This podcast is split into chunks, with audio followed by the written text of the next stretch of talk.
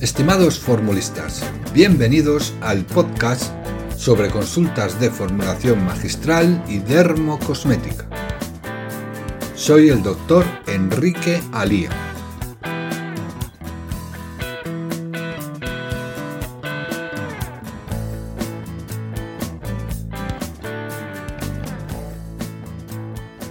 Las prescripciones de clindamicina clorhidrato en gel son relativamente frecuentes para el tratamiento del acné. Vamos a ver cómo podemos resolver la siguiente prescripción con clindamicina. Clindamicina clorhidrato 1%, ciclometicona pentámera 8%, gel cantidad suficiente para 100 gramos. El médico quiere que incorporemos esta clindamicina junto con el aceite silicónico volátil llamado ciclometicona pentámera en un gel. ¿Qué base de gel tenemos? Que sea estable con la clindamicina, que acepte de forma estable también esta cantidad de silicona, que es la ciclometicona pentámera, que sea evanescente y que tenga buena extensibilidad.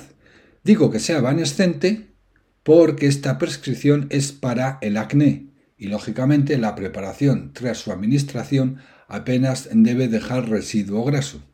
Aparte, también esta base de gel tendrá que ser no comedogénica, ya que estamos ante una patología acnéica. Una óptima base para gel podría ser el gel Sepigel. Podríamos utilizar Sepigel al 3%. Si al gel Sepigel 3% le añadimos agua, vamos a obtener un gel.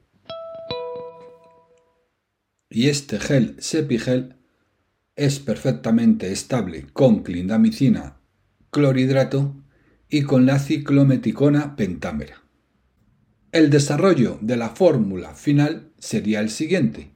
Clindamicina clorhidrato 1%, ciclometicona pentámera 8%, Sepigel 305 3% y agua purificada cantidad suficiente para 100 gramos.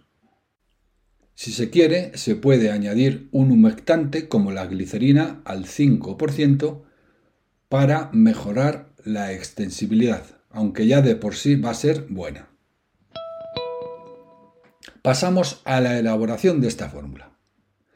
Lo primero será disolver la clindamicina clorhidrato y la glicerina en el agua purificada.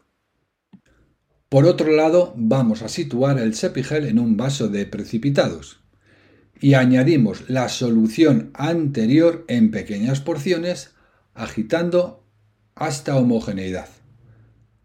Vamos a obtener un gel blanquecino o palescente de viscosidad media que será el gel Sepigel ya con el clorhidrato de clindamicina y con la glicerina. Y como último paso, añadimos la ciclometicona pentámera en pequeñas porciones sobre el gel anterior agitando de forma enérgica hasta homogeneidad. Realmente lo que vamos a obtener va a ser un crema gel, ya que la adición de un aceite en este caso un aceite silicónico, sobre un gel formará lo que se denomina crema gel. Pues ya tenemos nuestra fórmula elaborada. La podemos envasar, por ejemplo, en un envase airless y se debe conservar a temperatura ambiente fuera de la luz y humedad. Podemos asignarla tres meses de caducidad. El gel se debe aplicar sobre las zonas acnéicas limpias y secas, generalmente cada 12 a 24 horas. Se debe aplicar en fina capa dando un suave masaje hasta la completa difusión.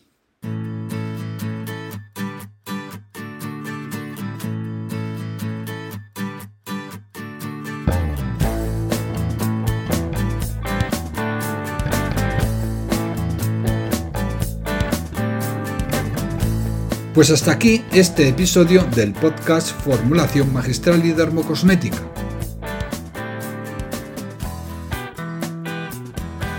Muchísimas gracias por su atención y hasta el próximo podcast. Hasta pronto, formulistas.